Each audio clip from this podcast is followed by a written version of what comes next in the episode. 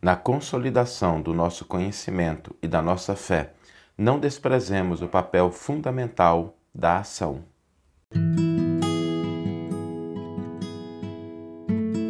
Você está ouvindo o podcast O Evangelho por Emmanuel, um podcast dedicado à interpretação e ao estudo da Boa Nova de Jesus através da contribuição do benfeitor Emmanuel. Hoje nós vamos refletir sobre as intermitências das nossas decisões, das nossas convicções e até mesmo da nossa fé. Não sei se isso acontece com vocês também, comigo já aconteceu várias vezes. A gente começa a fazer uma coisa e a gente volta para trás. A gente crê e descrê. A gente confia, mas depois a gente começa a duvidar. A gente aprende uma coisa, mas na hora de colocar em prática a gente volta atrás, se questiona, a gente começa uma coisa, não termina. Então, e, e é interessante porque isso é uma característica que a gente vê com muita frequência na gente, nas pessoas. E por que dessa oscilação? E quando a gente fala dessa oscilação, até mesmo no campo da fé. Às vezes nós recebemos um determinado benefício, recebemos uma bênção, e aquilo gera uma empolgação, gera um entusiasmo na gente, mas que logo depois se esvanece, que fica a gente volta ao mesmo padrão, a gente volta ao mesmo tipo de conduta. Às vezes a gente está num campo de aprendizado, até o campo de aprendizado religioso, a gente aprende alguma coisa, dá aquele insight, a gente se sensibiliza, mas aí depois a gente volta ao mesmo padrão de comportamento, de confiança de antes. A verdade é que existem instâncias distintas de consolidação de fé, de conhecimento, de decisões. A primeira instância, e ela é importante, é quando a gente recebe alguma coisa. Quando a gente recebe um conhecimento, uma informação, quando a gente recebe uma bênção, um benefício. Esse é o processo de internalização. E ele é importante, porque ele é o que caracteriza o potencial, a latência do que nós podemos fazer. A gente até às vezes tem uma frase que diz assim que conhecimento é poder. Cuidado, né?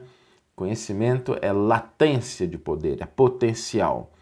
Porque assim como a respiração, para que a respiração se concretize, são necessários dois movimentos: a inspiração, ou seja, internalizar algo, e a expiração, a gente colocar para fora. É assim que o ciclo se completa.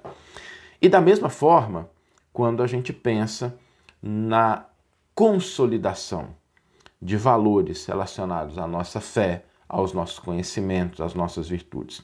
O processo de expiração, simbolicamente, está associado ao processo de colocar em prática. Agir de acordo com aquilo que a gente aprendeu ou que a gente recebeu.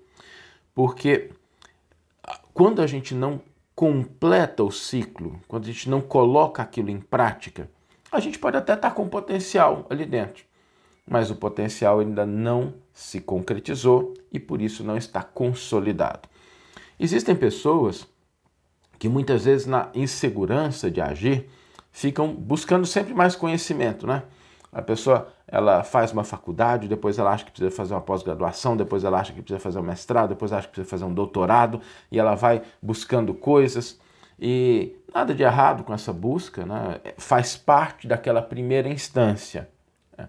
A gente vai consolidando não o processo como um todo, mas vai acumulando informação, nada de errado com isso. Mas é importante a gente lembrar que é colocando em prática que a gente vai consolidar o que a gente aprende. Não adianta a gente ficar sempre buscando mais informações, mais conhecimento, se a gente não colocar o pouco que a gente tem em prática. E por que, que o colocar em prática ele é tão importante, ele consolida o aprendizado? A gente deixar isso um pouco mais claro. Em primeiro lugar, quando a gente coloca em prática, nós sentimos o resultado daquilo que nós sabemos, daquilo que nós aprendemos. E esse sentir o resultado cria outras instâncias de consolidação. Quando a gente coloca em prática, a gente às vezes percebe que precisa corrigir algumas coisas. E não tem nada de errado com isso. A gente corrige. De repente a gente imaginou um determinado procedimento, uma determinada postura, mas aí na hora que a gente colocou em prática, a gente percebeu a necessidade de algumas correções, de alguns ajustes que não seriam percebidos, isso é importante, sem que a gente colocasse em prática. O outro aspecto importante, o terceiro e último, é que quando nós colocamos em prática, nós produzimos resultado, impacto em outras pessoas. E a gente aí consegue de fato consolidar, estruturar aquilo que nós aprendemos. Por isso o processo ele deve ser sempre um conjunto das duas coisas. Nós não precisamos acumular um volume absurdo de conhecimento, de informações, de titulações para colocar em prática.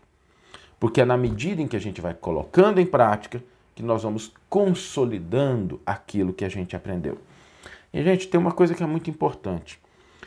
Todos os dias, todos os dias, a ação destrona o talento e o conhecimento.